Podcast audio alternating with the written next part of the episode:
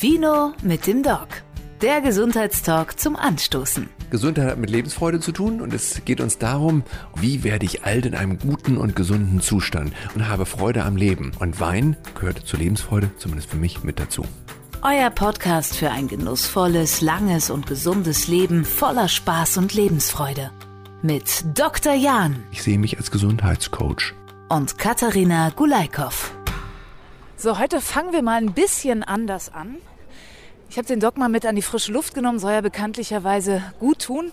Wir gehen vorbei an Bratengeruch, Bratwurstgeruch, Fischbrötchen und natürlich literweise Bier. Doc, wo habe ich Sie hin entführt? Das Fußballstadion von Hannover 96. Das würde er gerne. Interessanter Vorschlag, nein? Äh, zu Werder Bremen natürlich, bei mir um die Ecke sozusagen. Doc, Ja. wissen Sie warum? Ne, ich, ich ahne das, also wenn wir ganz ehrlich sind, muss man sagen, Sie haben es mir vorher erzählt. Ne? Wir wollen gucken, ob wir jemanden finden, der dem Herztod nahe ist hier. So, so ähnlich. Man hört es vielleicht, es ist noch nicht so wahnsinnig viel los. Wir sind noch äh, über zwei Stunden, zweieinhalb Stunden, bevor Anpfiff ist, aber es füllt sich so langsam natürlich auch jetzt schon das Stadion und es wird vorgeglüht. Warum sind wir hier? Wir wollen heute übers Herz sprechen. Und ich, ich erzähle eine kleine Anekdote, die ich dem Doc schon erzählt hatte. Ich hatte mal einen älteren Freund, so eine Art Schwiegerpapa, und der war leidenschaftlicher Fußball- und Handballfan, hat gesagt, ich kann nicht mehr ins Stadion gehen. Die ersten Jahre waren wir noch und dann ging es nicht mehr. Ich reg mich zu doll auf. Wie gefährdet ist man denn, wenn man so ein emotionaler Fan, und Sie haben gerade irgendeinen so Verein erwähnt, der immer am Abstieg rumkrapselt äh, oder woanders sich aufhält. Wie gefährlich ist es denn fürs Herz? Es ist eine gute Frage. Ich äh, weiß nicht, ob man das messen kann, aber bekanntermaßen sterben bei Fußballspielen immer wieder Leute. Sind selten die Spieler, die sterben, sind meist die Zuschauer. Also es, es kommt natürlich ein bisschen darauf an, wie man damit selber umgeht. Und ich ähm, bin selbst, na, sagen wir mal, ehemaliger Fußballfan, der auch sehr mitgegangen ist. Und ich weiß also aus eigener Anschauung, dass man sich massiv mit Energie auflädt. Nicht unbedingt mit positiver Energie, gerade wenn ein Fußballspiel nicht so läuft, wie man sich das vorstellt. Man kann die Energie aber nicht abgeben. Und deswegen ist es für, für denjenigen, der richtig mitgeht und der immer wieder zu Fußballspielen geht, das ist zumindest nichts, was die Gesundheit fördert.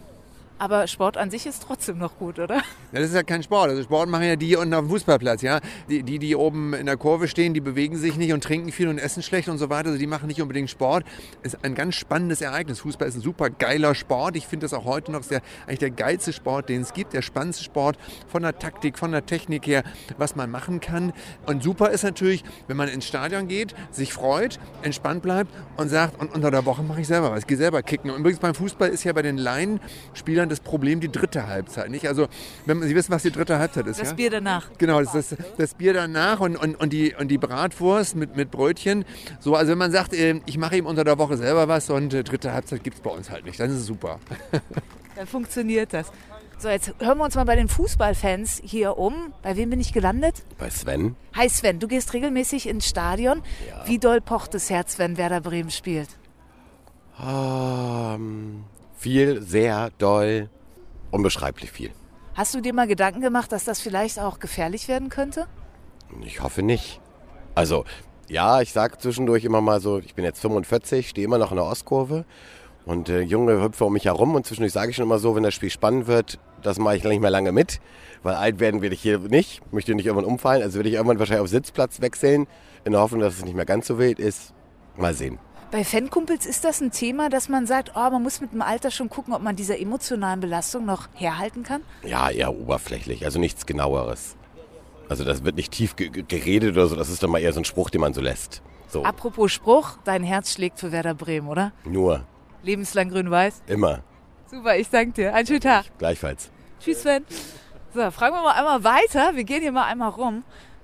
Hi, darf ich Sie auch kurz was fragen? Wir machen einen Podcast, geht ums Herzileinen heute und wie sehr das Herz schlägt, wenn Werder Bremen im Stadion sozusagen unterwegs ist. Wie sieht es da bei Ihnen aus?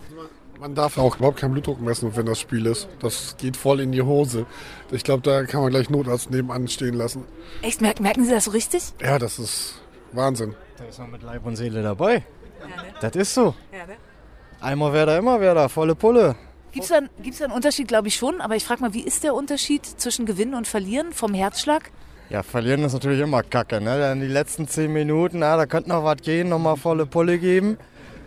Da schlägt das Herz so, da ganz klar. Jemals Gedanken gemacht, dass es mit den Jahren vielleicht schwieriger wird, dass das Herzilein empfindlicher wird? Ich denke, das gewöhnt sich dann an den Stress. Ne? Momentan die letzten zehn Jahre ja. Weil es so emotional aufregend ist hier. Ja, ne? Lebenslang grün-weiß. 100 Prozent Werder. Ich danke euch. Schönen Tag noch. Ciao, ciao. Lieber Doc, Ja? hier ersten Aussagen. Überraschend? Nö, ne? Nö, nicht, nicht die Bohne, gerade die letzten beiden fand ich super, weil der eine das ganz, ganz klar gesagt hat, Blutdruck, das hatten Sie mich ja gar nicht gefragt vorhin, ist mir gerade nochmal aufgefallen, der Blutdruck geht massiv hoch. Konnte ich nur. Ja, ja, nein, nein, das, das ist mir gerade bei seiner Antwort aufgefallen. Der Blutdruck geht massiv hoch, das ist so. Da gibt es übrigens Messungen. Also gibt, gibt Untersuchungen, wie hoch der geht. Ich, ich müsste es jetzt nachlesen. Ich weiß, aber es gibt diese Untersuchung, der geht auf 180, 200, der Blutdruck ist also irre. Es ist wirklich eine massive Stressbelastung. Gut, dann gucken wir mal, wie der Stress bei anderen ist. Da kommt eine Frau. Da fragen wir sie doch mal. Entschuldigen Sie, heute nehmen wir einen Podcast auf mit dem Doc. Vino mit dem Doc heißt das Ganze und wir beschäftigen uns mit dem Herzen. Und wie die emotionale, sagen wir mal, Herausforderung ist, ist um so ein Spiel im Stadion. Merken Sie, wie Ihr Herz mehr schlägt? Mein Herz schlägt immer, wenn ich Werder Bremen höre. Nee, aber wird's, wird's anders? Ja, also auf alle Fälle. Auf alle Fälle. Vor allem, wenn Werder im Angriff ist, dann habe ich einen Pulsschlag von, schätze ich mal, 100, 140, 180. Also ich, denn ich habe mal einen Blutdruckmess ge- mit gehabt letztes Jahr. Und da hatte ich schon beim Einlauf, hatte ich da schon 120 Puls. Also das war schon kaum steigerbar. Also das ist doch anders eine Atmosphäre, als wenn man zu Hause vorm Fernseher sitzt. Und machen Sie sich da Gedanken, dass es mal zu doll werden könnte? Ja, schon. Aber äh, dann denke ich im Moment mal an was anderem oder ich gucke mal woanders, dann geht's dann wieder. Also solange wie ich im Stadion bin, bin ich schon hochgepowert. Das ist schon so. Und die Pumpe hält durch, ne? Die meine, Gott sei Dank, ja, ja, ja. Toi, toi, toi. Dankeschön, ja. ja. Danke Ihnen. Tschüss, tschüss. Man kann natürlich mal die Frage stellen oder sich die Frage stellen, wenn der Puls so hoch geht, wenn der Blutdruck so hoch geht, die Leute das ja realisieren, das haben wir jetzt ja gehört, warum machen sie das dann? Na, Also die Leute realisieren, es ist eigentlich Mist, was ich tue, es ist ungesund, machen es trotzdem. Ja, da, da, da geht's ja um Emotionen, ne? Ja, natürlich geht es um Emotionen, aber die Emotion endet ja nach, nach 90 Minuten oder spätestens drei Tage später. Dann werde ich wieder real, dann kommt die Ratio wieder. Ich kann mir schon die Frage stellen, vielleicht will ich doch ein bisschen länger leben, vielleicht lasse ich das irgendwann. Oder macht es mich so glücklich in dem Moment? Und das, da könnten wir jetzt hier stundenlang weiter vom Stadion Leute fragen. Ich glaube, die würden alle sagen, ey, das lasse ich mir doch nicht nehmen. Ja, glücklich ist eine schwierige Frage. Das, das, ähm, das mag unterschiedlich sein. Also ich habe ja vorhin erzählt, dass ich selber Fußballfan war, noch ein bisschen vielleicht bin, aber über Jahre war, sehr, sehr intensiv. Und ich habe eben am Ende Glücksgefühle nicht mehr wirklich gehabt. Es war anstrengend, es war stressig, es war aufregend, es war spannend, aber im Sinne von, wow, es ist der Hammer, ganz, also nicht, eigentlich zu, zu selten, zu selten. Ja, Sie sind ja eh so ein spezielles Kerlchen, ne? Danke für die Blumen. Oder auch nicht. genau. Wir werden, das hat man jetzt schon gemerkt, uns heute übers Herz unterhalten. Und da fangen wir gleich mal ganz zuvor am Anfang an, sozusagen, um zu erklären, worum geht es eigentlich, wie ist es aufgebaut, wie können wir es schützen, wie können wir es fordern und was sind vielleicht Gefahren. Aber zunächst gehen wir mal zu mir nach Hause, obwohl es ganz schön hier draußen, aber die Temperaturen sind jetzt, wo wir es aufnehmen, doch noch ein bisschen kühl, ne? Genau, wir gehen zu ihr nach Hause, das ist deutlich angenehmer. Ich bin vor allem vom Schuhwerk her nicht adäquat äh, angezogen und habe jetzt schon kalte Füße, bin ja eh ein kleiner Frostköttel und freue mich dann, ich kriege bei ihm bestimmt einen schönen Tee oder einen Kaffee oder irgendwas. Was Sie die, möchten. Okay, wollen gleich mal die, die Anfall, das Antwortungsprofil ein bisschen hochschrauben hier. Kein Problem. Also, gleich geht's weiter bei mir zu Hause. Dann mal rein in die gute Stube hier. Ist auf jeden Fall wärmer. Da draußen ist doch etwas frisch. Ups. So, und da hört man es auch schon. Wasserkocher. Er kriegt natürlich seinen Tee zum Wiederaufheizen. Ne? Und dann können wir mal hier anfangen. Ne? So, bei mir steht drauf, schöner Yogi-Tee. Liebe macht großzügig. Liebe macht großzügig. Puh, schwieriger Spruch. Stellt sich ja die Frage, was ist Liebe? Mach dein Herz weit. Da wären wir wieder beim Thema.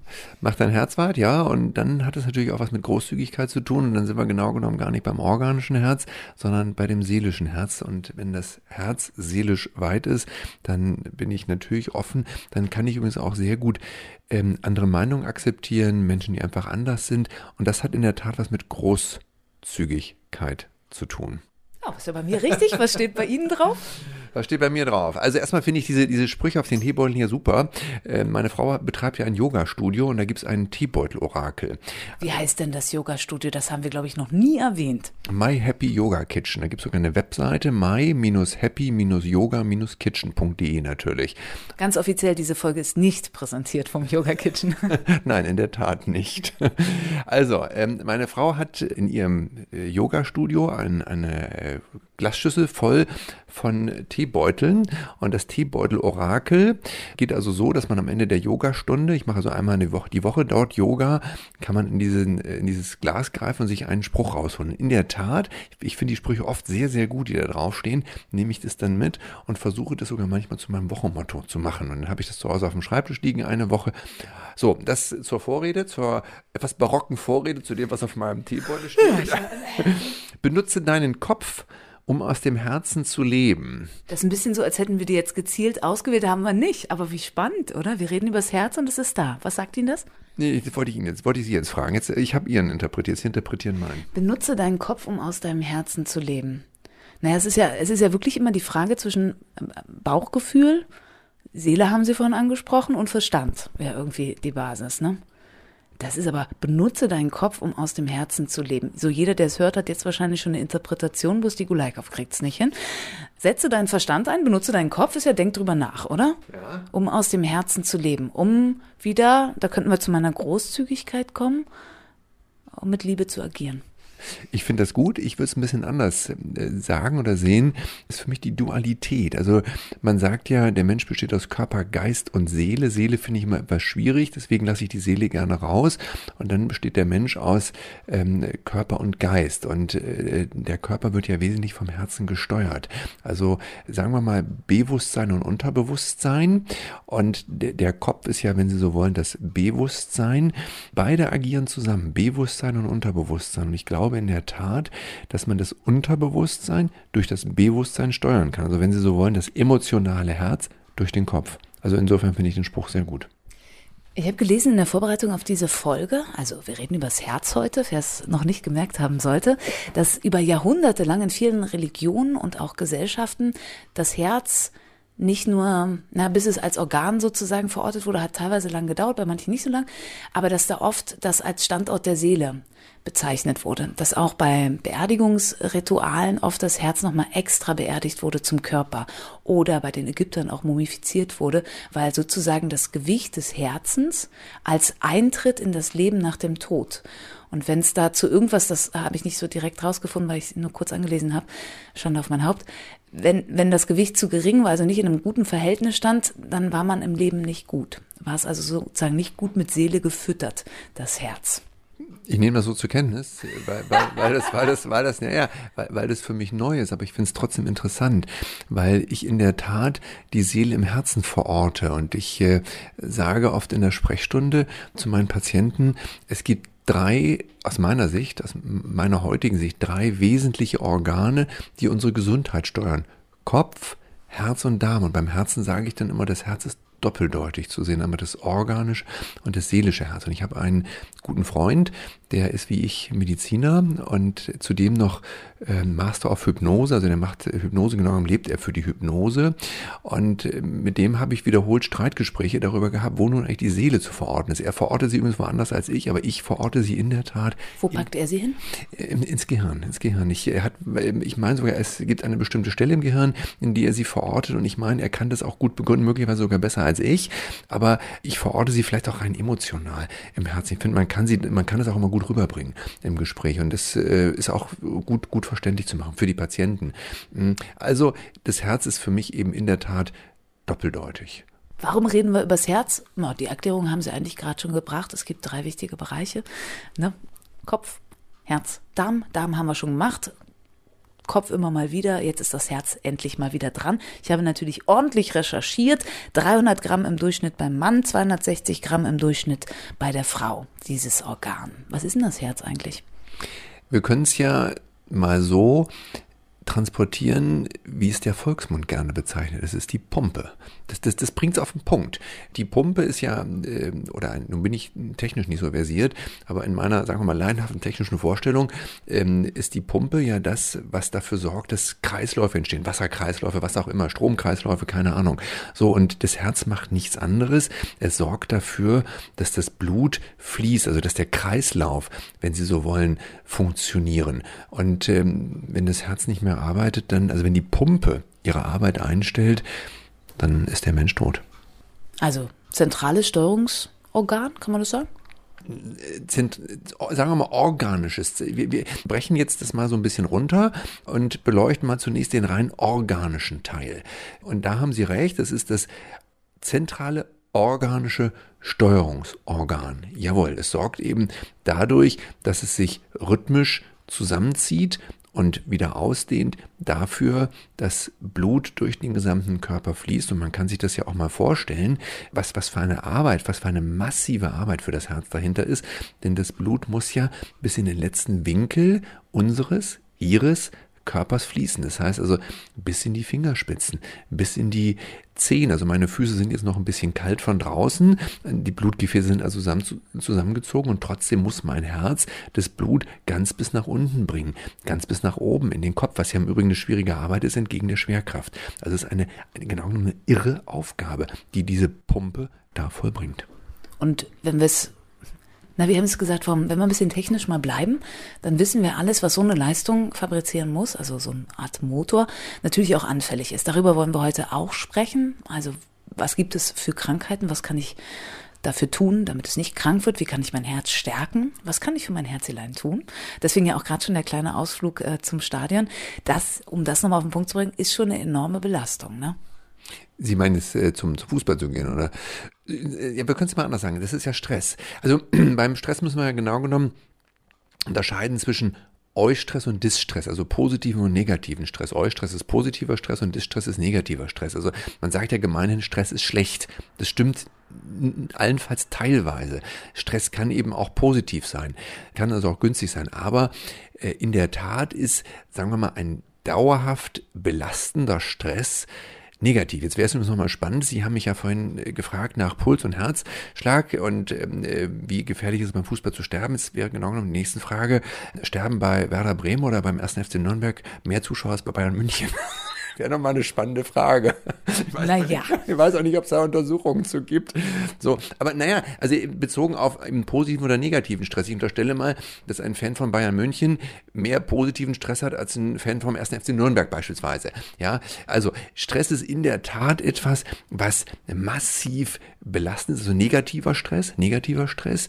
Hm, wir können ja mal vom Fußball weggehen. Jemand, der also ähm, in einer äh, Tätigkeit ist, in der nicht viel zu sagen hat, in der er sich nicht entfalten kann, in der er eigentlich nur Befehlsempfänger ist, in der er möglicherweise auch noch Ärger hat mit Kollegen und oder Chef, der ist in einer dauerhaft negativen Situation, hat dauerhaft negativen Stress. Stress können wir uns ja messen durch Stresshormone, ist also kenne ich irgendwie ein, ein neutrales Modewort Stress. Stress ist etwas, was man ganz klar greifen kann und der, den ich es gerade beschrieben habe, äh, in einer dauerhaften Arbeitsstresssituation zum Beispiel ist, der leidet in der Tat massiv. Übrigens eine der größten Stresssituationen ist privater Stress nach Trennung.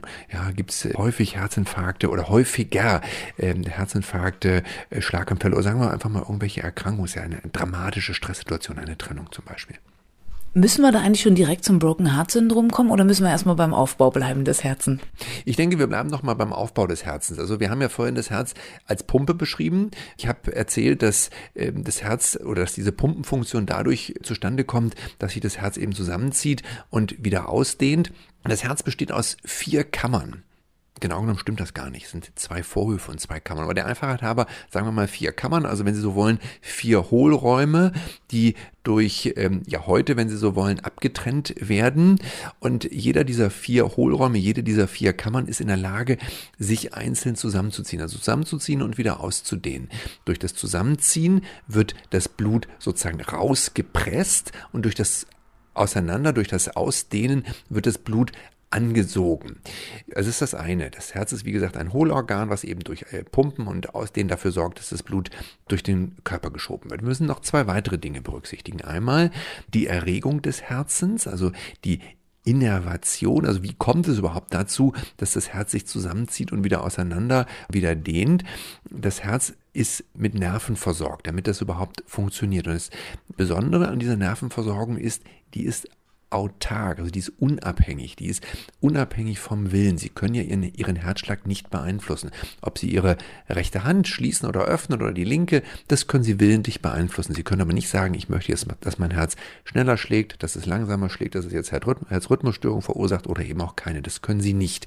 Das Herz hat also eine eigene Erregungsleitung, die durchaus im Übrigen auch gestört werden kann. Das ist der eine Aspekt, oder wenn Sie so wollen, der zweite Aspekt, den wir noch berücksichtigen sollten. Und jetzt müssen wir einen dritten berücksichtigen. Damit Muskeln arbeiten, müssen sie durchblutet werden. Im Blut werden ja, wird Sauerstoff transportiert, werden, werden Nährstoffe transportiert, werden Elektrolyte transportiert und so weiter. Und wenn Sie jetzt meinetwegen ähm, für, einen, für einen 10-Kilometer-Lauf trainieren und dafür Ihre Beinmuskeln brauchen, dann ähm, sorgen eben die Blutversorgung in die Muskeln, in die Beinmuskeln in diesem Fall dafür, äh, dass, der, dass die Beinmuskeln eben adäquat arbeiten.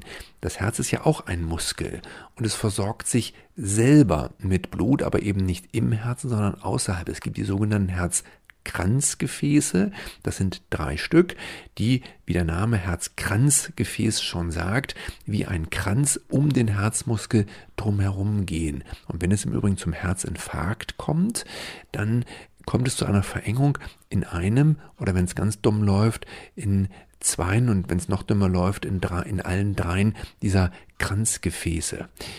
Ja, das sind die drei Aspekte, die wir berücksichtigen müssen. Ich muss mal einmal kurz gucken. Genau, ich habe mir angeschaut, die Deutsche Herzstiftung gibt jedes Jahr einen Herzbericht heraus. Anfang des Jahres oder am März kam der für 2018. Die Zahl der Todesfälle ist gesunken. Das ist schon mal was. Durch Herzinfarkt na, durch Herzerkrankung. Nicht nur Herzinfarkt, sondern Herzerkrankung. Ist immer noch Todesursache Nummer eins, haben sie geschrieben, ist gesunken um 19 auf 250,9 Sterbefälle pro 100.000 Einwohner. Das ist ja ziemlich ungreifbar. Wir wissen, es ist ein, ein Problem. Sie haben gesagt, in Teilen Ostdeutschlands, in Sachsen-Anhalt und MacPom ist das höher, was aber auch darauf zu führen ist, weil einfach die die Versorgung an Kardiologen geringer ist. Gut, ich sage noch ein bisschen was. Herzinsuffizienz ist die häufigste Ursache für Krankenhausaufenthalt und Behandlung. Was ist das denn? Ja, wir, wir können ja in, in, der Tat mal die, auf, auf einige wesentliche Krankheiten eingehen. Herzinsuffizienz haben Sie jetzt erwähnt, das heißt also Herzschwäche. Äh, Herzschwäche heißt nichts anderes, als dass das Herz weniger pumpt. Wir haben ja vorhin besprochen, dass das Herz sich eben zusammenzieht und danach auch wieder ausdehnt. Und beim Zusammenziehen wird eben Blut ausgeworfen. Und wenn das Herz schwächer ist, wirft es eben weniger Blut aus. Ähm, ich habe das Beispiel mit dem Jogger gebracht oder mit demjenigen, der für einen 10-Kilometer-Lauf trainiert. Damit der 10-Kilometer-Lauf funktioniert und ihr Training eben auch gut funktioniert, muss eben relativ viel Blut in die Beinmuskeln transportiert werden und dafür muss das Herz ordentlich viel Blut auswerfen, damit eben tatsächlich auch genügend Blut unten in den Beinen ankommt. Und bei einer Herzschwäche kann das Herz eben nicht mehr so viel auswerfen. Das ist aus mehreren Gründen problematisch. Ein wesentlicher Grund ist, es ist eine bestimmte Menge Blut im Herzen, es wird oft aber nicht mehr die vollständige Menge ausgeworfen. Das heißt also, es kommt weniger Blut dort an, wo es eigentlich hin soll. Das ist aber nur ein Teil des Problems. Der zweite Teil des Problems ist, es bleibt auch immer ein bisschen was im Herzen. Dadurch wird weniger angesogen, wieder ins, ins Herz und so weiter. Also eine, eine Herzschwäche ist letztendlich eine dramatische, oft eben todbringende Erkrankung. Todbringend im Übrigen in aller Regel nicht akut, sondern über einen langen Zeitraum. Das sind in der Regel Patienten, die eine Reihe von Medikamenten nehmen müssen. Natürlich auch wieder mit diversen diversen Nebenwirkungen und so weiter. Und was diese Patienten eben spüren, ist, sie sind in der Tat geschwächt. Daran sehen wir uns auch nochmal, wie sinnvoll der Begriff Pumpe ist. Wenn die Pumpe also weniger auswirft, dann merken die Menschen das eben daran, dass sie weniger Energie haben. Die sind einfach leistungsschwächer. Ja, jemand, der eine Herzschwäche, eine Herzinsuffizienz hat, wird ihm im Zweifelsfalle beim Treppen hochlaufen kurzatmig werden. Ja, und 10 Kilometer Lauf wird er nicht mehr machen können. Das scheint auch ein Problem zu sein, dass sich eben diese Herzschwäche oft sehr schleichend entwickelt, habe ich gelesen. Sie können es gleich bestätigen. Und deshalb auch häufig schwer diagnostizierbar ist, beziehungsweise erst spät diagnostiziert wird und das dann zum Problem wird. Merken Sie das in Ihrer Praxis auch oder machen Sie jedes Mal einen Check, hey, wie geht's deinem Herzen? Also in der Tat ist es ähm, eine Erkrankung, die schleichend verläuft. Und natürlich ist es so, dass eine Krankheit oder sagen wir mal ein Zustand, der schleichend eintritt, ist immer schwieriger zu bemerken als ein Zustand, der akut eintritt. Insofern ähm, ist sicherlich eine, eine, die Diagnostik einer Herzinsuffizienz oder einer Herzschwäche eben schwieriger oder ich will gar nicht sagen schwieriger, sondern später. Also die, die Herzschwäche beginnt ja irgendwann und sie wird eben in aller Regel nicht sofort erkannt, nicht sofort diagnostiziert, sondern erst nach einer gewissen Zeit. Sie ist eigentlich recht einfach zu diagnostizieren, nämlich über einen Herzultraschall, eine sogenannte Echokardiographie. Das ist nur in der Regel eine kardiologische, eine Untersuchung des Herzspezialisten. Ich mache keine Echokardiographie und insofern glaube ich in der Tat, dass in der Hausarztpraxis oft eine Herzinsuffizienz eben nicht sofort, sondern im Laufe der Zeit erst erkannt wird. Es gibt natürlich auch ein paar Fragen, die routinemäßig gestellt werden. Äh, eine Frage, die ich eigentlich fast regelmäßig, also in fast jedem Gespräch stelle, ist, wie geht es Ihnen? Und ich frage dann auch weiter, wie sind Sie denn mit Ihrer Leistungsfähigkeit zufrieden? Naja, und wenn ein Patient dann sagt, also äh, Doktor, bis vor drei Monaten war das super, aber seit drei Monaten habe ich das Gefühl, ich komme die Treppe nicht mehr hoch oder ich muss zwischendurch Pause machen, dann fällt das schon auf. Also man kann es schon äh, rechtzeitig erkennen, aber es ist sicherlich ein Herzinfarkt zu diagnostizieren, ist leichter, aber leider auch oft ähm, akut, häufiger akut tödlich. Wir kommen auf die anderen Erkrankungen, währenddessen ich hier meinen Teebeutel einmal aus tropfe und einen Schluck nehme, bevor das kalt ist. Sie dürfen auch gerne, wenn Sie möchten. Ja, das ist mir noch zu heiß. Ja, oh. Lecker, ne? Ist total gut. Gucken wir mal auf andere typische Herzerkrankungen. Es gibt natürlich auch angeborene Herzerkrankungen. Wir hatten jetzt die Herzinsuffizienz, nochmal, wir hatten jetzt die Herzinsuffizienz. Sagen Sie einfach Herzschwäche. Sagen es auch auf Deutsch. Ich meine, das klingt natürlich, im Fach Chinesisch klingt das natürlich sehr viel professioneller. Ich wollte auch wie Sie so schlau, schlau schnackerisch klingen. auf, auf schlau, wie, wie, wie sagt man auf schlau, ne? Ja. Ich sag das mal auf schlau. Nee, nee, lass uns nur Deutsch reden. Gut. Herz, Herzschwäche. Herzschwäche. Also, ne? Das ist äh, hier medizinisch fundiert. Herzschwäche. Hätten wir als erste Erkrankung, was gibt's noch? Also Bluthochdruck gibt's, ähm, es gibt die diversen Erkrankungen oder Erkrankungsformen, will ich das mal nennen, der Herzkranzgefäße, die eben im Herzinfarkt münden können, aber nicht münden müssen. Dann gibt's natürlich Herzrhythmusstörungen, dann gibt's Erkrankungen der Herzklappen. Ähm, das müssen wir vielleicht noch mal eben kurz erklären. Ich habe ja von vier Herzhöhlen gesprochen. Wir haben ja die, das Herz als Pumpe erklärt. Dann äh, habe ich gesagt, das Herz wirft eben Blut aus, habe aber schon ähm, erwähnt, dass das eigentlich nur die halbe Wahrheit ist. In Wahrheit sind es eben vier vier Herzhöhlen, vier Kammern und die sind halt mit Klappen mit Türen, wenn Sie so wollen, verbunden. Und da kann es natürlich auch Erkrankungen geben. Da kann es angeborene Erkrankungen geben. Erkrankung der Herzklappen, der Herztüren heißt entweder die Tür, also die Klappe schließt nicht mehr richtig oder sie ist zu eng, also sie öffnet nicht mehr richtig. Die beiden Möglichkeiten gibt es. Das sind aber nicht so häufige Krankheiten, beziehungsweise eher Krankheiten, die im höheren Alter und oft eben auch als Folge von anderen Krankheiten auftreten. Häufig, am häufigsten sind eine Verengung der Herzkranzgefäße, die sogenannte koronare Herzkrankheit, das eben wie gesagt nichts anderes ist als eine Verengung in den Herzkranzgefäßen, ähm, die im Herzinfarkt münden kann, die Herzschwäche, der Bluthochdruck und dann wahrscheinlich aber schon an vierter Stelle äh, Entzündungen des Herzmuskels, die oft Folge sind von ähm, Entzündung der oberen Atemwege. Das ist übrigens etwas, was, wovor man Sportler warnen muss. Ich mache das regelmäßig im Winter, wenn Patienten mit Erkältung zu mir kommen, dass ich den Leuten sage, jetzt bitte kein Sport machen.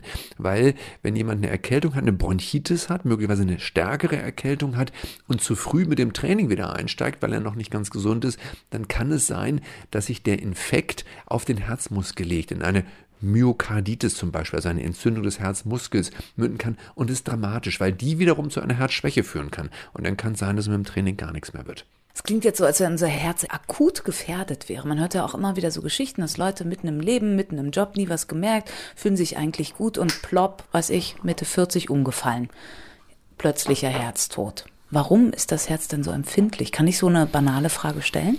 Sie können so eine banale Frage stellen. Ich würde sie nur etwas anders beantworten. Das Herz ist jetzt nicht so empfindlich. Ähm, nur, nur wir merken das eben beim Herzen sofort. Ja, das Herz ist eben, wie gesagt, die Pumpe. Ja, wenn die Pumpe nicht mehr pumpt, dann ist das Leben halt zu Ende. Wenn die Niere, wir haben ja zwei Nieren, möglicherweise noch eine Niere, so ihre Arbeit einstellt, dann ist das natürlich auch dramatisch. Aber das, damit können wir weiterleben. Wir haben, wie gesagt, noch eine zweite, die ist sogar in der Lage, die Arbeit vollständig zu übernehmen. Und wenn die auch ihre Arbeit einstellt, gibt es eine, eine Dialyse. Das ist zwar unangenehm und ausgesprochen, ja, möchte sagen dramatisch, aber daran stirbt man eben nicht sofort. Also ich, ich halte sogar für, für schwierig, für beängstigend zu sagen, das Herz ist empfindlich. Es ist nicht weniger oder mehr empfindlich als andere Organe auch. Es steht eben nur halt im Zentrum. Übrigens, ja, ich wollte gerade sagen, es steht auch im, im sozusagen geografisch im Zentrum unseres Körpers. Das stimmt aber nicht ganz. Ähm, in der Mitte unseres Körpers ist ja genau genommen der Darm, aber es ist am Zentrum sehr nah dran. Also insofern ist es in jedem Sinne zentral, aber nicht unbedingt übermäßig empfindlich und nicht übermäßig in der Mitte. Das haben wir jetzt gelernt, Haken drunter. Übrigens, um noch ein bisschen zu äh, klugscheißern, Leonardo, Leonardo da Vinci war übrigens einer der ersten, der das Wort Pumpe für Herz benutzt hat. Krass, oder? Wirklich krass. Und ich muss schon wieder sagen, Frau Gulaikow, Sie wissen etwas, was ich nicht weiß, aber ich notiere mir das nachher, damit ich das alles heute Abend bei der Feier, zu der ich eingeladen bin, weitergeben kann und natürlich als mein Wissen verkaufe. Wie immer, ne? Männliches Syndrom. Ja, Entschuldigung. Jetzt wollen wir nicht nur über Krankheiten reden, wir wollen natürlich gucken, Sie haben Sport angesprochen. Wie können wir es denn verbessern, auch wenn unser Herz nicht empfindlich ist, um es sozusagen lebenslang zu stabilisieren und zu stärken? Weil ich glaube, ab einem gewissen Alter nehmen ziemlich viele Leute, die Tabletten nehmen müssen, auch irgendwas für Herzelein. Stimmt das oder ist das nur meine subjektive Wahrnehmung? Das kann, das kann man so sagen. Also ähm, sagen wir mal, ziemlich viele Menschen, die Tabletten nehmen, nehmen direkt oder indirekt etwas fürs Herz. Also wir haben ja ganz viele Menschen mit Bluthochdruck und sie können natürlich sagen, eine Bluthochdrucktherapie ist mindestens indirekt immer auch eine, eine Herztherapie. Im Übrigen ist Bluthochdruck die häufigste Ursache einer Herzschwäche, also einer Herzinsuffizienz, was sich auch leicht erklären lässt. Bluthochdruck ist ja etwas, was sich, oder ist nichts anderes als ein zu hoher Druck in den Blutadern und man kann sich Herz und Blutadern wie eine Reihenschaltung vorstellen, also hintereinander geschaltet. Und wenn die Pumpe, also das Herz, äh, gegen einen erhöhten Druck in den Gefäßen danach anarbeiten muss, das Herz ist ja wie gesagt ein Muskel, dann äh, über, überfordert es sich irgendwann. Ein Herz, ein Muskel hat ja die Eigenart, wenn er mehr arbeiten muss, dicker zu werden, sich zu vergrößern. Das Herz macht genau das Gleiche. Wenn also der Blutdruck, also der Druck in den Blutadern, eben auch in der großen Blutadern, der Aorta, in der Schlagader, die ja direkt auf das Herz folgt, wenn der Druck dort zu hoch ist und das Herz gegen diesen zu hohen Druck anarbeiten muss, dann verdickt sich das Herz, also der Herzmuskel letztendlich, und es mündet in aller Regel, wenn der Blutdruck nicht adäquat behandelt wird und auch nicht rechtzeitig behandelt wird, in einer Herzschwäche, einer Herzinsuffizienz. Also insofern haben Sie recht, jawohl, Menschen, die, sagen wir, ab mittlerem oder höherem Alter Tabletten nehmen, nehmen fast immer auch direkt oder indirekt Herzmedikamente, ja. Dann kommen wir mal dazu, wie wir es verhindern können. Also, wenn Blutdruck eines der häufigsten Problematiken ist, dann fangen wir an mit den Dingen, was tue ich, damit ich keinen erhöhten Blutdruck bekomme.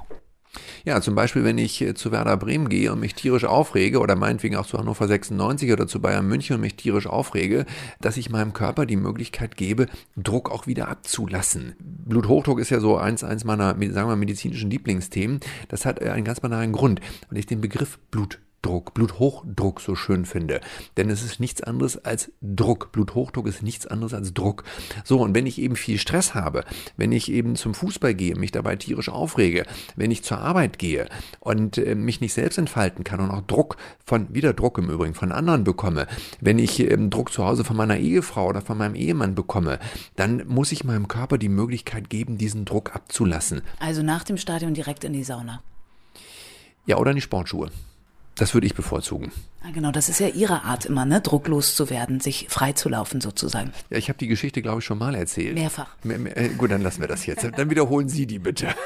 Sie kamen einmal nach Hause, ah, das ist schön. Sie kamen einmal nach Hause und waren unerträglich, unausstehlich für ihre Frau. Und weil Frauen ja oft den siebten Sinn haben, hat die Frau gesagt, so, hier sind deine Schuhe, raus mit dir, geh laufen und dann komm wieder und dann können wir miteinander reden. So in etwa, ne? 1 hm, zu 0 für Sie.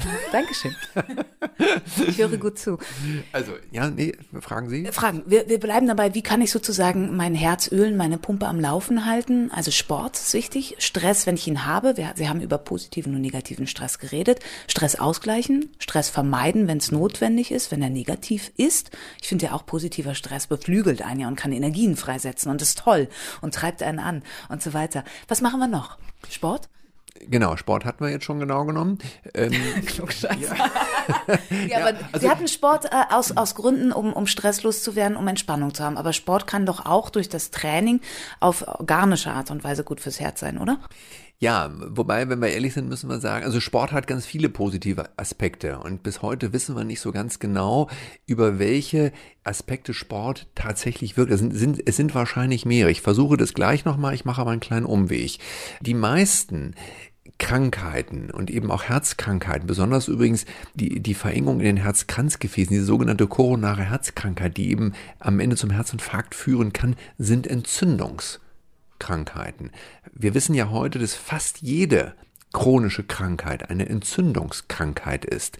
Das heißt also, wenn ich mein Herz schonen will oder schützen will, dann muss ich möglichst wenig Dinge tun, die Entzündungen fördern und möglichst viele Dinge tun, die Entzündungen blockieren. Im Übrigen wissen wir auch, dass Stress Entzündungen fördert. Finde ich, finde ich wahnsinnig dramatisch oder wahnsinnig spannend, weil Stress ja etwas ganz Emotionales ist und es belegt eben diese, diese klare Verbindung zwischen Körper und Seele. Also ein, ein, ein, ein seelischer Zustand, ein negativer seelischer Zustand ist in der Lage, etwas ganz klar Organisches, nämlich Entzündungen zu befördern. Also wir können oder sollten, wenn wir unser Herz schützen und schonen wollten, wollen, ganz viele Dinge tun, die Entzündungen blockieren. Da sind wir ruckzuck beim Essen, da kommen wir nicht drum herum. Da gibt es eben Dinge, die Entzündungen fördern. Dazu gehören Transfette, dazu gehören Omega-6-Fette, dazu gehören natürlich Zucker. Ja, Zucker ist ja auch, auch ein Klebestoff. So, und wenn wir jetzt Entzündungen blockieren wollen, dann können wir es ganz einfach auf den Punkt bringen. Es ist eine pflanzliche Ernährung. Es sind fast alle Pflanzen sind in der Lage, Entzündungen zu blockieren und schonen damit auch das Herz. Im Übrigen auch Nüsse aller Art. Also wir können eben ganz viel durch die Ernährung gut machen oder schlecht machen. Genau, ich habe noch ein paar Zahlen rausgesucht. Zuckerhaltige Getränke gab es eine Studie von einem Harvard-Institut. Zwei zuckerhaltige Getränke pro Tag erhöhen das Herzinfarktrisiko um 31 Prozent. Das ist ganz schön viel. Das ist, das ist beeindruckend viel, genau genommen. Jetzt stellt sich die spannende Frage, woran liegt das? Es wird wahrscheinlich mehrere Aspekte haben. Also einmal, weil der, weil der Zucker sozusagen Klebstoff ist. Es gibt übrigens einige äh, kluge Wissenschaftler, die der Meinung sind, dass in der Ernährung Zucker der Hauptverursacher von koronarer Herzkrankheit, also von Verengungen in den Herzkranzgefäßen sind. Das ist sicherlich eine etwas exklusive Meinung, aber sie ist zumindest da und sollte zumindest mit in der Diskussion berücksichtigt werden. Und Zucker ist eben auch ein Entzündungsförderer. Das heißt also, Zucker ist offensichtlich über mehrere Komponenten in der Lage, das äh, Risiko für Herzkrankheiten zu erhöhen. Transfette im Übrigen auch. Da gibt es eine Studie, die ist, äh, ich meine, 30 oder 40 Jahre alt. Demnach, ich, ich weiß es nicht mehr ganz genau, also eine erschreckend geringe Menge an Transfetten ist in der Lage, das Herzinfarktrisiko um etwa 30 Prozent zu erhöhen. Können Sie kurz nochmal sagen, was Transfette sind? Ja, Transfette sind eigentlich pflanzliche Fette, die erhitzt werden. Oder ich, ich will es anders sagen. Ähm, die Lebensmittelindustrie braucht für viele Dinge pflanzliche Fette. Pflanzliche Fette sind fast immer flüssig und die Lebensmittelindustrie braucht sie halt in fester Form, zum Beispiel in der Margarine, in Gebäck, in billiger Schokolade und erhitzt eben diese eigentlich flüssigen pflanzlichen Fette. Und bei diesem Erhitzungsprozess, ich glaube auf 250 Grad und darüber, werden diese flüssigen Fette erhitzt und verändern sich chemisch. Und zwar wird ein, eine Bindung verändert, deswegen trans. Also eine Bindung verändert sich, öffnet sich, beziehungsweise kommt dazu und wird eben zu einer Transbindung. Deswegen heißen die Fette eigentlich so. So, und man kann es etwas vereinfacht ins Deutsche als perverse Fette. Ich habe eigentlich noch einen besseren Begriff, auf den komme ich jetzt aber nicht. Ich glaube, wir haben da auch schon mal drüber gesprochen. War da nicht das Standardbeispiel Pommes, also das Fett, wo es erhitzt ja, wird? Genau, man kann sich das ja wunderbar in der Pommesbude angucken und die dann bitte aber nicht kaufen und nicht essen, also gar nicht erst kaufen, aber man kann das wunderbar sehen, was da passiert, weil da ja in diesen, in diesen Netzen dieses äh, pflanzliche Fett im Übrigen reinkommt und das wird natürlich massiv erhitzt. Das ist in der Tat, da entstehen Transfette. Aber sie entstehen eben nicht nur in der Pommesbude, wie viele glauben. Sie entstehen eben auch in der Margarine oder sie sind eben auch in der Margarine enthalten. Margarine ist ja ein festes Produkt, ein pflanzliches Produkt. Die Lebensmittelhersteller, die Margarinehersteller werben im Übrigen Übrigen vielfach mit dem Aufdruck pflanzliches Fett und haben damit natürlich recht. Dass die pflanzlichen Fette, die sie benutzen, massiv erhöht sind, wird verschwiegen. Im Übrigen wissen die Margarinehersteller mittlerweile auch, dass äh, sich das Problem der Transfette immer mehr rumgesprochen hat. Der Transfettgehalt ist kontinuierlich gesunken in den Margarinesorten. Trotzdem würde ich keine Margarine essen. Oder eben wiederhole mich jetzt in Gebäck oder in, in äh, billiger Schokolade. Also, Ihre Frage war ja, was sind Transfette? Das habe ich jetzt erklärt. Und was ich gerne nochmal wiederholen möchte, ist, diese Transfette haben eben auch eine dramatisch, also in, ihrer, in ihrem Ausmaß, eine dramatisch gesundheitsschädigende Wirkung, eben in ähnlicher Größe, wie Sie es vom Zucker gesagt haben. Also ich meine irgendwie ähm, ein Genuss von 5% mehr Transfetten erhöht das Risiko für Herzinfarkt um ungefähr 30%. Wenn ich jetzt gesagt habe, ich meine, dann beziehe ich mich auf eine Studie, die ist äh, 30 Jahre alt. Ich habe den Namen der Studie leider nicht im Kopf und da werden genau, wird genau mit diesen Zahlen gearbeitet. Vereinfacht, essen Sie so wenig Transfette wie möglich. Punkt. Gefunden habe ich auch, und das ist auch nichts, was uns jetzt alle total überraschen wird. Es gibt eine aktuelle Untersuchung zum Fleischkonsum, Fleisch ja auch immer oft in der Kritik, gerade rotes Fleisch, von der University of Eastern Finnland. Also die Finnen haben herausgefunden, dass erhöhter Konsum von rotem Fleisch den vorzeitigen Tod um 23 Prozent erhöht wenn man mehr als 200 Gramm Fleisch, rotes Fleisch täglich zu sich nimmt. Das wären zum Beispiel sechs Speckstreifen, drei Würstchen oder ein Steak. Verschiedene Institute haben sich dem angeschlossen, sagen, man sollte nicht mehr als 70 Gramm pro Tag essen oder nicht mehr als 510 pro Woche. Viele zahlen jetzt. Rotes Fleisch, ist das auch für Sie gefährlich fürs Herzelein? Also rotes Fleisch ist aus mehreren Gründen riskant. Wobei wir hier, wenn wir ehrlich sind, sagen müssen, dass wir nur teilweise wissen, warum das so ist. Also es ist Anfang Januar ein Papier veröffentlicht worden. Das ist im Übrigen auch im Internet zugänglich von der international renommierten Fachzeitschrift Lancet. Äh, das ist aber ein Artikel, den kann man auch als Nichtmediziner verstehen. Er ist leider relativ lang und er ist auf Englisch. Äh, die sogenannte Lancet-Kommission, das sind äh, also über 30 internationale Wissenschaftler, die sich mit dem Thema Ernährung unter zwei Aspekten beschäftigt haben. Einmal unter einem Gesundheitsaspekt und, und, und unter dem Umweltaspekt. Und sie haben also diverse Studien ähm, untersucht und kommen eben in der Tat zu dem Ergebnis, dass Fleischkonsum und hier muss man genau genommen sagen, Klammer auf leider, Klammer zu, nur rotes Fleisch gesundheitsschädigend ist für viele Aspekte, auch für das Herz. Ich halte mich jetzt hier in meiner Antwort so ein bisschen allgemein, das merken Sie ja vielleicht gerade, ähm, weil, weil das, das lässt sich so einfach eben nicht erklären. Fleisch enthält ja auch ähm, gesättigte Fette, zum Gutteil gesättigte Fette, nicht nur im Übrigen. Und von den gesättigten Fetten wissen wir wiederum aus diversen wissenschaftlichen Arbeiten der letzten Jahre, dass die eben bald weniger gefährlich sind, als wir mal angenommen haben. Ich bin sogar der Meinung, also sind mindestens neutral die, die gesättigten Fette. Also äh, ich glaube, es ist schwer, wissenschaftlich exakt zu begründen, warum rotes Fleisch auch ein Pro Problem ist fürs Herz. Ich würde im Übrigen in der Tat andere Krankheiten eher mit rotem Fleisch in Verbindung bringen, beispielsweise Krebskrankheiten. Das wissen wir ganz genau. Also Darmkrebs und rotes Fleisch oder ein hoher Konsum roten Fleisches erhöht das Darmkrebsrisiko. Herzerkrankungen sicherlich auch. Fällt mir so ein bisschen schwer, das wissenschaftlich exakt zu begründen. Sie haben gesagt, alles, was Entzündung fördert, ist natürlich schlecht fürs Herz. Da müssen wir natürlich auch übers Rauchen sprechen. Rauchen und Herz Hauptrisikofaktor, sagt die Bundeszentrale für gesundheitliche Aufklärung. Fast 40.000 Deutsche sterben jährlich an Herz-Kreislauf-Erkrankungen, sagen Sie. Ein Teil deswegen Grund Rauchen nicht gut, Entzündungsförderung, natürlich auch Verkalkung, alles, was so zusammenkommen kann. Rauchen schwierig? Naja, ich tue mich ein bisschen schwer in der Aussage, es ist der, der größte Risikofaktor, weil wenn man sich verschiedene Autoren anguckt, dann findet man sicherlich unterschiedliche Angaben darüber, was nun der größte Risikofaktor ist. Ich habe so gerade diese Woche gelesen, der größte Risikofaktor wäre Cholesterin. Jetzt haben Sie woanders gelesen, der größte Risikofaktor ist Rauchen. Also ähm, ja, ist vielleicht auch ehrlich gesagt eine müßige Diskussion, sich die Frage zu stellen, ob Rauchen nun an erster Stelle, zweiter oder dritter Stelle steht. Es ist auf jeden Fall, ist es ein massiver Risikofaktor, überhaupt keine Frage und lässt sich sehr, sehr einfach erklären. Die Kriterien einer Entzündung sind Rötung, Schwellung, Schmerzen und eingeschränkte Funktion. Wir können ja mal auf Rötung und Schwellung zurückkommen. Also eine Entzündung ist ja ein Brand, wenn Sie so wollen. Das sind tatsächlich sind übrigens Entzündungsprozesse in unserem Körper lauter kleine Brändchen, also kleine Brände, wenn Sie so wollen. So, und beim Rauchen ist das natürlich ganz einfach, sich vorzustellen, man braucht sich nur gedanklich eine Zigarette auf der Hand auszudrücken. Das wird natürlich keiner machen, weil es, ja, weil es einfach weh tut. Und wenn man es dann doch mal tun würde, ist danach die Stelle mit Sicherheit rot und geschwollen, also sie ist entzündet. Und was ich bei meinen Gesundheitsuntersuchungen immer, immer mitmache, ist, dass ich den Patienten in den Rachen gucke, also ich lasse die Patienten den Mund öffnen, gucke in den Rachen rein und kann eigentlich den Leuten danach ohne es zu wissen und auch ohne es sozusagen gerochen zu haben, sagen, ob sie Raucher sind oder nicht. Und zwar einfach danach, ob sie einen roten Rachenring haben oder nicht. Die Raucher haben alle einen roten Rachenring, also eine Entzündung. Ja, ist also ein massiver Entzündungsförderer, ja. Sie haben Cholesterin angesprochen, klar, müssen wir auch drüber sprechen. Ich habe über die Jahre, wo das Thema immer wieder hochkommt, ah, was, was erhöht das Cholesterin, was ist dafür verantwortlich? Das Ei spielt immer eine, eine Rolle so ein bisschen den Überblick verloren. Vielleicht können Sie mich ja wieder zurückholen zum Cholesterin. Es ist relevant, das haben Sie gesagt, definitiv für Herzerkrankungen. Geben Sie mir noch mal so einen Einblick und uns so einen Einblick. Was macht Cholesterin? Was ist Cholesterin eigentlich? Also Cholesterin ist zunächst mal einfach ein Fett. Punkt. Jetzt ist die Frage, was, was, was macht es eigentlich?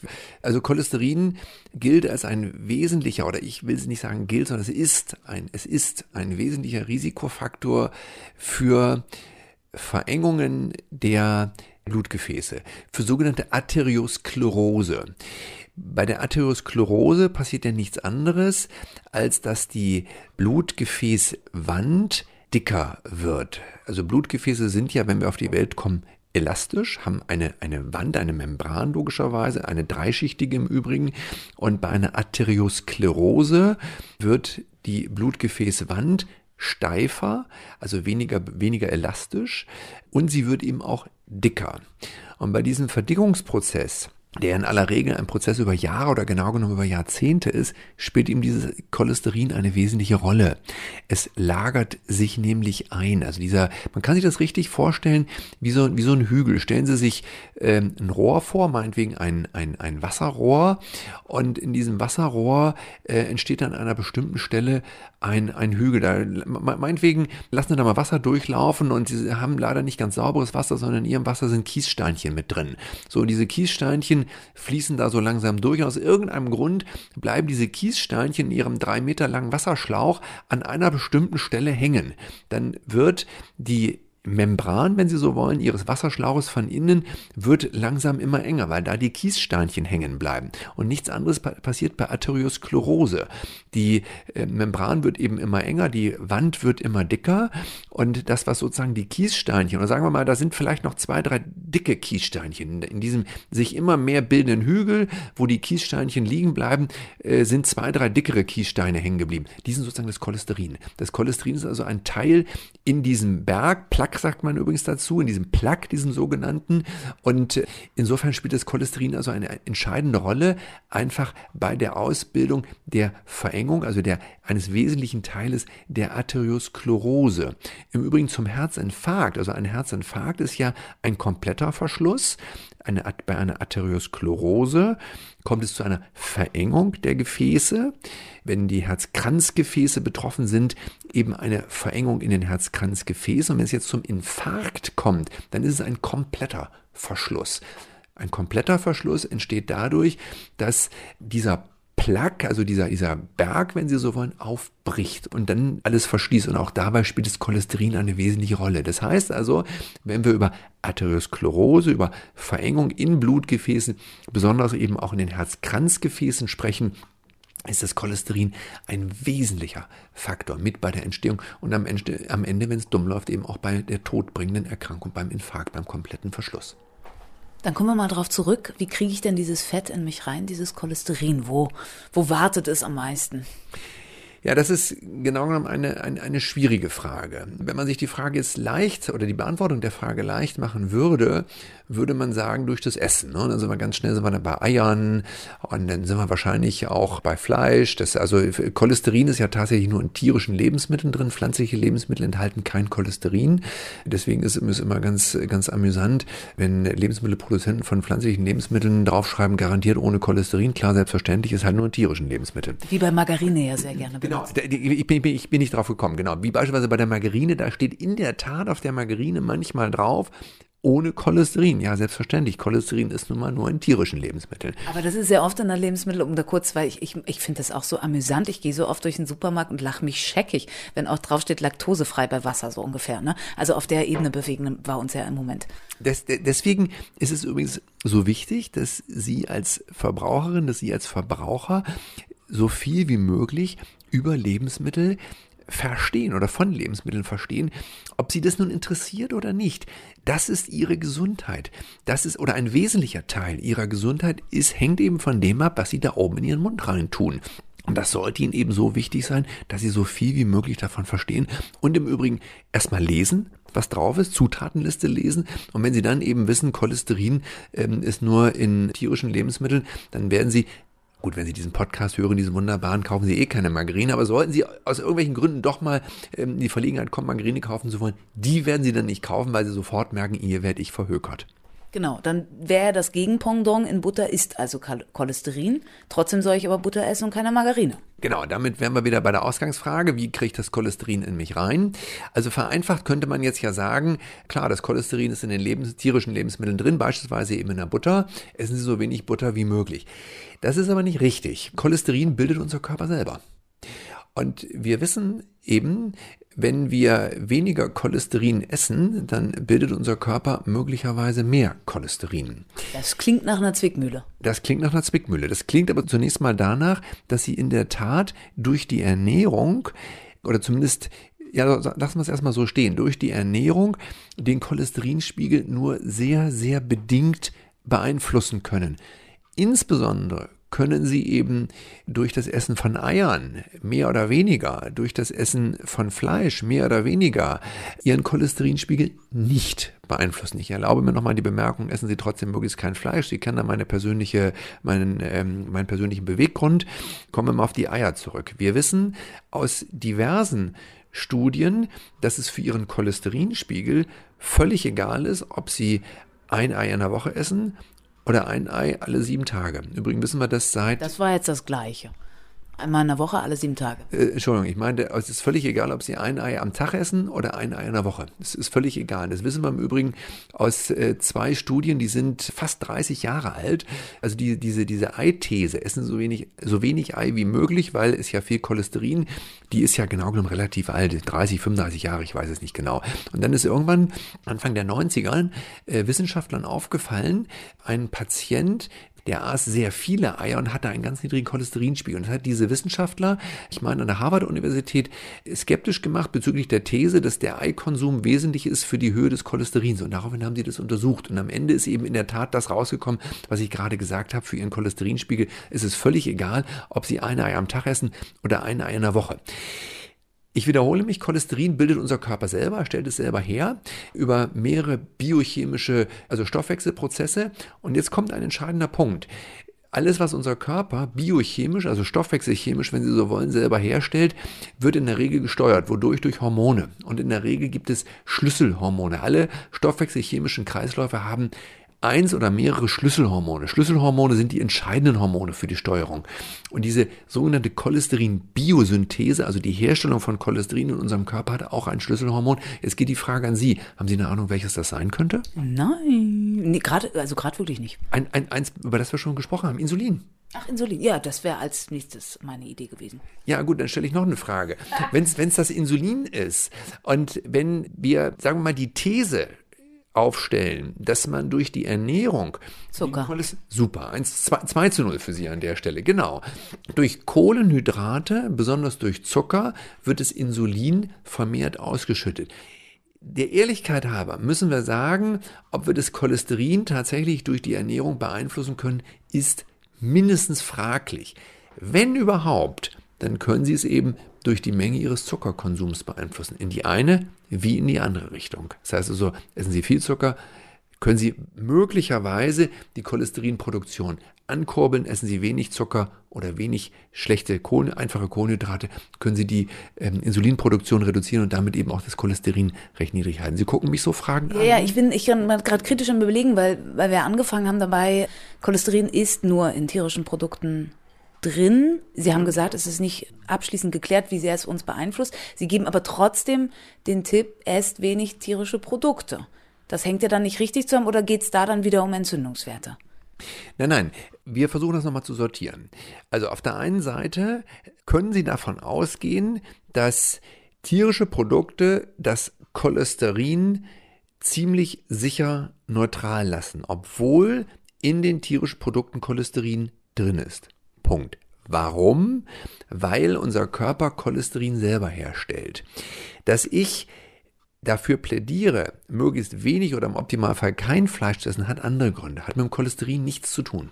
Können wir das so stehen lassen? Das können wir so stehen lassen. Gut. Jetzt stellt sich ja die Frage, kann ich durch die Ernährung meinen Cholesterinspiegel beeinflussen? Wir machen es mal einfacher. Ich lasse mal den, alles, was mit Biochemie äh, zusammenhängt, lasse ich jetzt einfach mal raus. Wir versuchen. Naja, aber eigentlich ist ja klar, essen Sie weniger, weniger Zucker. Das war doch der genau. Hinweis, oder? Ja, es gibt aber noch einen zweiten. Essen Sie weniger Zucker und ziemlich sicher können Sie Ihren Cholesterinspiegel senken durch Ballaststoffe.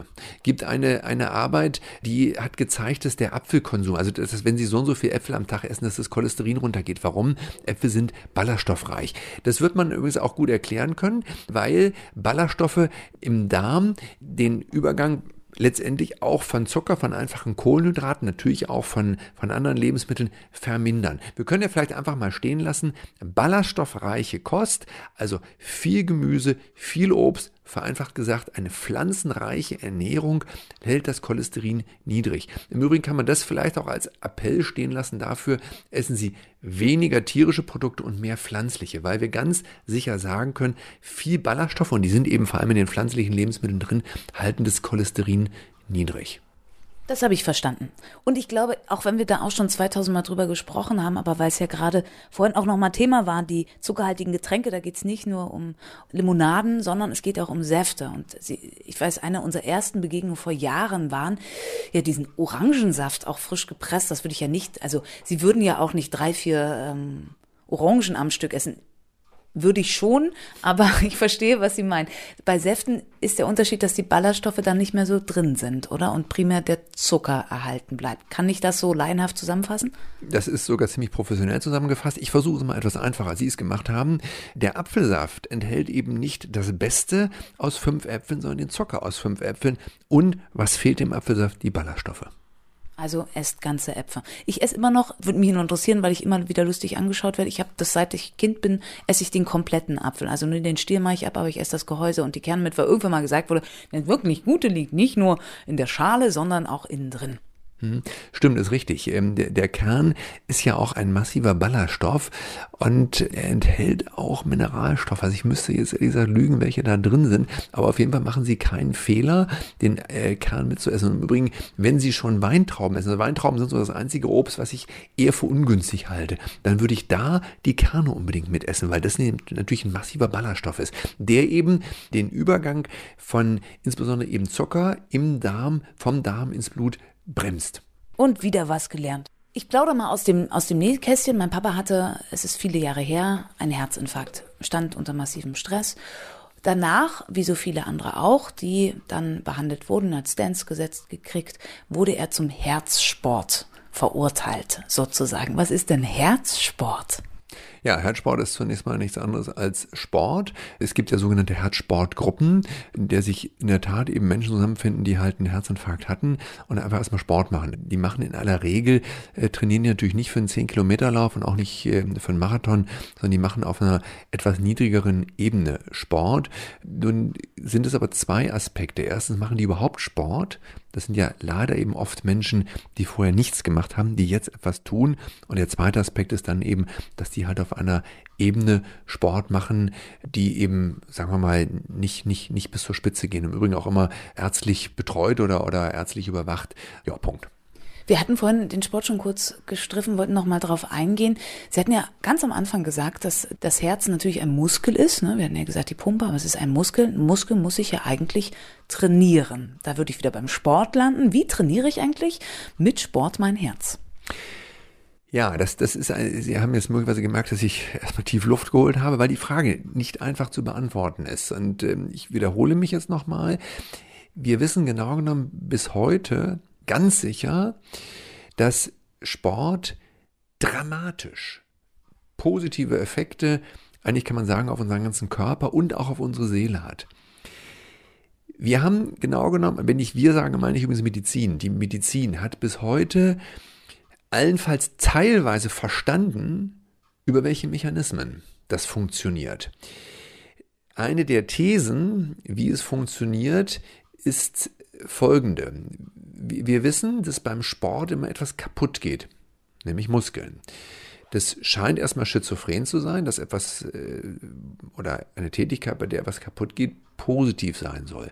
Bei diesem ähm, sagen wir mal, Zerstörungsprozess oder diesem Prozess, bei dem eben kaputt, etwas kaputt geht, also Muskelfasern letztendlich, Muskelzellen, werden Substanzen ausgeschüttet, unter anderem Eiweiße, die offensichtlich positive, eben auch mit entzündungshemmende Funktion haben. Das ist eine von mehreren Thesen. Also ich wiederhole mich nochmal, was wir ganz sicher wissen, ist, dass bei Sport eben, sagen wir mal, Zellen kaputt gehen, Strukturen, sagen wir mal, noch etwas neutraler Strukturen kaputt gehen, dass das mit ein Teil der positiven Effekte ist.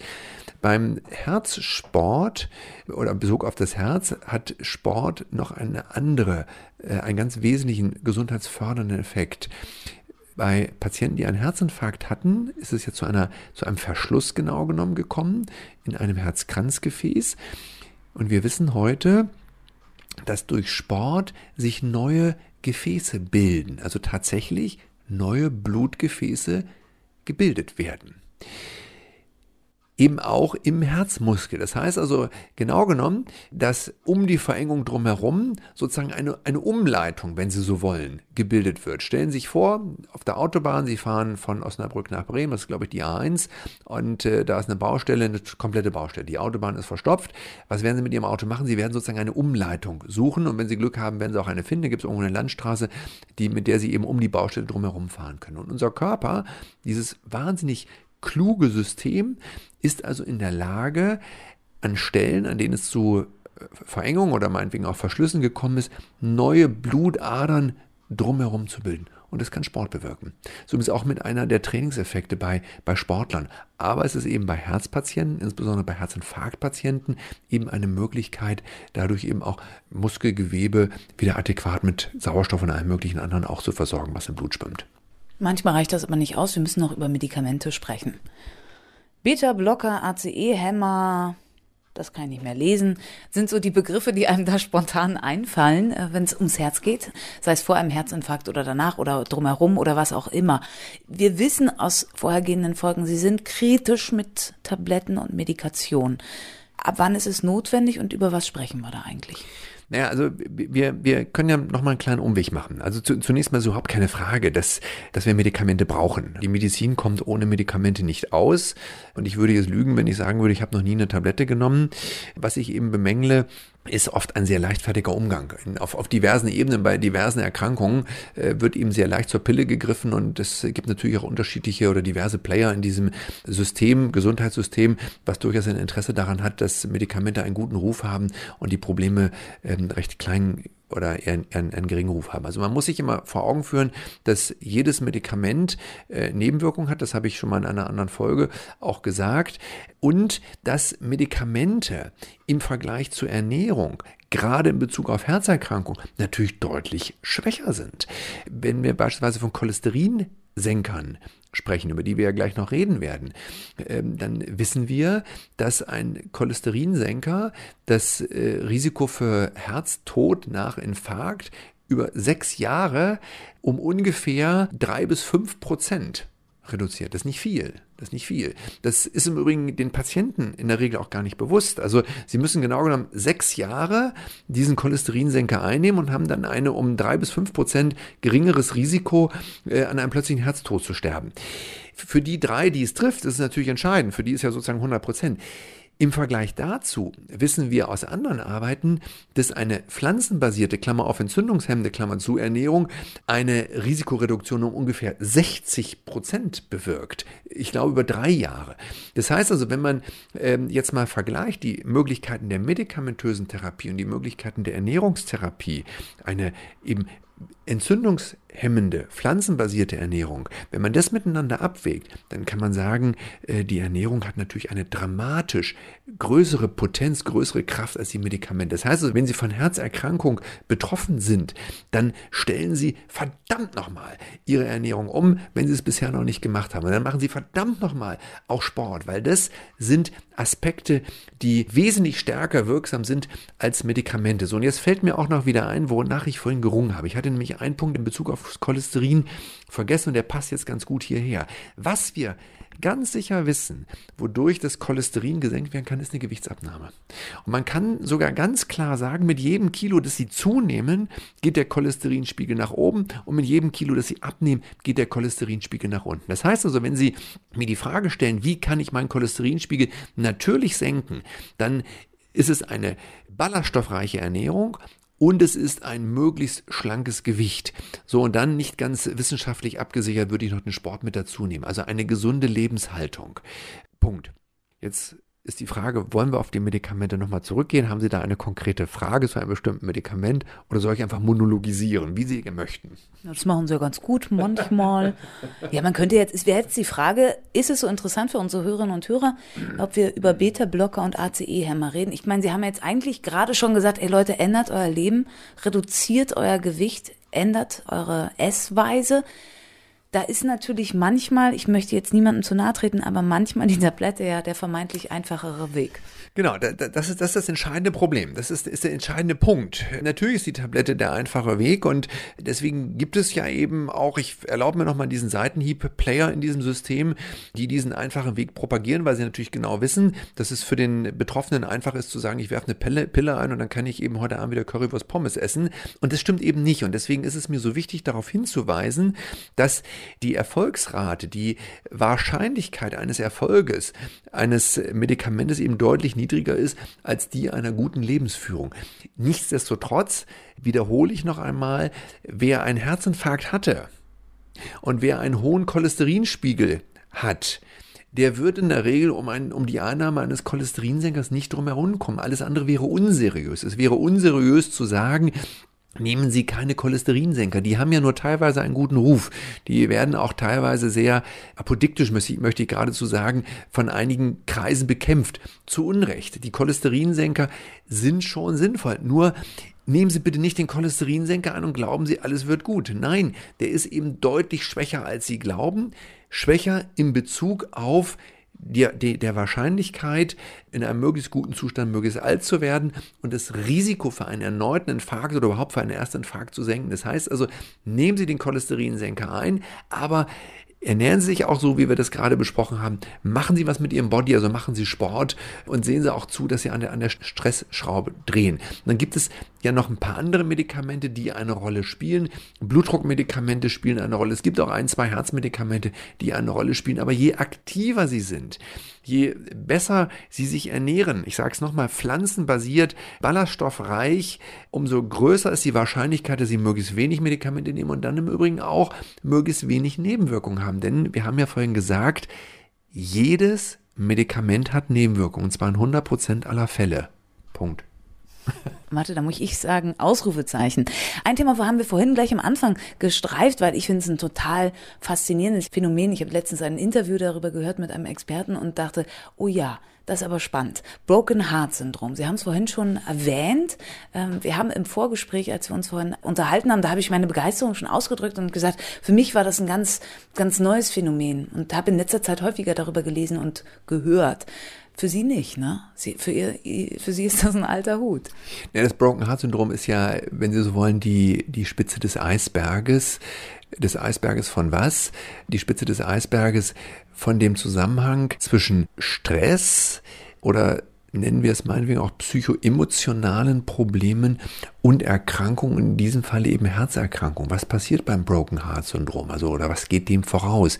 Eben eine massive Stresssituation, Stress können wir messen. Das heißt also Stresshormone steigen an oder bei Stress steigen eben Stresshormone an und diese Stresshormone machen etwas mit uns und beim Broken Heart Syndrom sind wahrscheinlich, genau wissen wir es ja gar nicht, sind wahrscheinlich diese Stresshormone so exorbitant hoch, dass es zu einer akuten Herzerkrankung, zu einer akuten Entzündung letztendlich des, des, des Herzmuskels kommt. Und dieses Broken Heart Syndrom kann in seltenen Fällen zum Tod führen. Ich erkläre mal kurz einmal dazwischen. Also wenn wir es übersetzen, ist es ja gebrochenes Herz. Sprich, man kann an einem gebrochenen Herzen sterben. Deswegen sind auch häufig, Frauen leben ja oft länger als Männer, Frauen betroffen davon, wenn ihr langjähriger geliebter Ehemann verscheidet. Also da, das war das Beispiel, was ich gehört habe, dass das oft nicht geklärt wurde, dass man schon das Phänomen hatte, dass oft, wenn ein, gerade wenn beide ewig zusammen waren, stirbt und der andere bald hinterher und dass das oft gar nicht untersucht wurde, dass das auch am gebrochenen Herzen und nicht nur aus emotionaler Sicht, sondern wirklich auch organisch nachweisbar, also dass das Herz wirklich angegriffen war. Das ist für mich das Burkenhardt-Syndrom. Ist korrekt. Ich würde es trotzdem gerne ein bisschen weiterfassen. Ähm, jetzt können wir nämlich die Frage stellen, bricht das Herz nur an der Liebe, also an sozusagen einer zerbrochenen Liebe. Oder wir haben ja eingangs das Herz doppeldeutig betrachtet, also eben als Organ, aber eben auch als, als Sitz der Seele. Und kann so die Seele nur zerbrechen, wenn der Partner verstirbt oder einen verlässt oder wie auch immer? Oder kann die Seele eben auch zerbrechen an massiven Stress im Betrieb, massiven Stress, weil die Kinder drogenabhängig werden, was weiß ich? Bin der Mann, das Herz kann auch dort zerbrechen und auch da kann massiver Stress auftreten. Insofern würde ich gerne festhalten, dass eben massiver Stress, das, das, ist, das ist das Spannende, weil Stress ist ja etwas Seelisches, ja. Das wird ja auch mal so lapidar hingesagt, ja, du hast jetzt halt ein bisschen Stress. Nein, Stress ist eben zu massiven, dramatischen Krankheiten bis hin sogar zum Tod. Nun ist der, der Tod, also wenn Tod durch das Broken Heart Syndrom eintritt, ist ja ein akutes Ereignis. Schwieriger, weil auch schwieriger zu greifen, ist ja ein chronisch schleichender Tod sozusagen, also ein Stress, der chronisch über Monate, über Jahre vorhanden ist und dadurch eben peu à peu zu einer schweren Herzerkrankung bis äh, am Ende zum Herztod kommt. Und ich erzähle an der Stelle gerne noch eine kleine Anekdote. Ich hatte sie Ihnen vorhin schon erzählt. Ähm, das Thema Seele, Körper und Seele beschäftigt mich eigentlich seit Anfang meines Studiums und ich habe den ersten Teil meines Studiums in Marburg absolviert. Das ist also schon ein paar Jahre her. Da haben Sie möglicherweise noch gar nicht gelebt. Ich weiß gar nicht so genau. Also 80er Jahre, Mitte der 80er Jahre oder haben. Kindergarten. K Kindergarten, okay. Also Sie waren zumindest schon da, sehr schön. So, und ich ähm, hatte damals in der medizinischen Soziologie in Marburg einen ganz tollen Professor, den Professor Siegrist, der zu diesem Thema Stress und Krankheiten, Stress und Herzinfarkt damals schon geforscht hat und von vielen übrigens belächelt wurde. Ich bin also recht, recht früh für dieses Thema sensibilisiert worden und dieses Thema Körper und Seele lässt mich ja genau genommen bis, bis heute nicht los.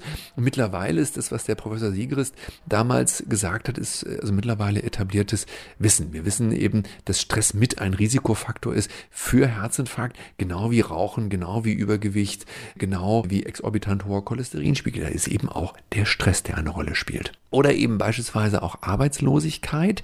Äh, Arbeitslosigkeit ist ja etwas, was gerne belächelt wird. Nein, es ist eben auch eine massive Stresssituation und Menschen, die arbeitslos sind, haben eben auch ein höheres Risiko für zum Beispiel Herzinfarkt durch Stress, verursacht durch Stress. Und jetzt kann man übrigens nochmal die Frage stellen, ob auch das ein Broken Heart Syndrom, also ein gebrochenes Herz sein kann. Ein gebrochenes seelisches Herz vom Leben gebrochen. Vom Leben gebrochen, genau. Genau. Ein Aspekt würde ich gerne noch mit reinbringen, weil wenn wir bei Todesursache Herz sind, ist ganz oft ein Thema, es muss halt, wenn irgendwas los ist, Herzinfarkt oder ähnliches, müssen Sie sagen, ob ähnliches auch stimmt, aber dass halt schnell geholfen werden muss. Also dass es da wirklich um Minuten geht, wenn jemand was hat. Muss man den Appell nochmal rauslassen, wenn ihr euch komisch fühlt, Stechen in der Brust mit Ausstrahlung in Arme und Beine, Extremitäten, keine Ahnung, Schwächegefühl, ist es wirklich noch so, dass einfach zu langsam oft die Hilfe angeleiert wird? Das ist ehrlich gesagt eine, eine schwierige Frage, weil ich in der Praxis ähm, erlebe, dass Menschen schon recht sensibel sind. Also ich habe viele Patienten, die mit, mit Brustschmerzen kommen, dann übrigens oft keine Herzerkrankung haben und zu mir kommen in die Praxis. Im Übrigen auch das ist ja nochmal ein spannender Aspekt unter der Überlegung Stress. Selbst wenn ich jetzt völlig herzgesund bin, was, was, haben, was haben viele Menschen, die Stress haben? Sie kriegen Brustschmerzen. Sie kriegen Brustschmerzen, ja. So, also ähm, dass auch ein, ein banaler, meinetwegen auch ein kurzer Stress. Ich ärgere mich dramatisch über meine Frau, über meinen Mann, über was weiß ich, den Arbeitskollegen, was kriege ich Brustschmerzen. So, also worauf Sie ja hinaus wollen, und das unterstütze ich gerne, ist, wenn Sie Brustschmerzen haben, vor allem wenn Sie immer wieder Brustschmerzen haben, im Zweifelsfalle einmal zu Ihrem Hausarzt gehen, EKG machen lassen, untersuchen lassen. In den meisten Fällen ist das im Übrigen kein Herzinfarkt, ja. Aber natürlich ist es richtig, wenn ein Herzinfarkt auftritt, dann muss sofort geholfen werden. Die Todesrate an Herzinfarkten ist immer noch sehr hoch. Also wir haben viele Patienten, ich habe jetzt keine exakte Zahl im Kopf, aber viele Patienten, die mit Herzinfarkt innerhalb der ersten Stunde versterben. Innerhalb der ersten Stunde. Deswegen ist also eine, bei einem manifesten Herzinfarkt äh, eine sofortige Hilfe wesentlich. Und insofern machen Sie es in jedem Falle richtig, wenn Sie bei Brustschmerzen im Zweifelsfalle den Hausarzt einmal mehr aufsuchen als einmal zu wenig. Ja. Sie haben zwischendurch schon mal kurz gemacht, trotzdem jetzt nochmal bitte ausführlich die Zusammenfassung, wenn es ums Herz geht. Seien Sie aktiv, ernähren Sie sich mit vielen Pflanzen und seien Sie, haben Sie einen ausgewogenen Lebensstil.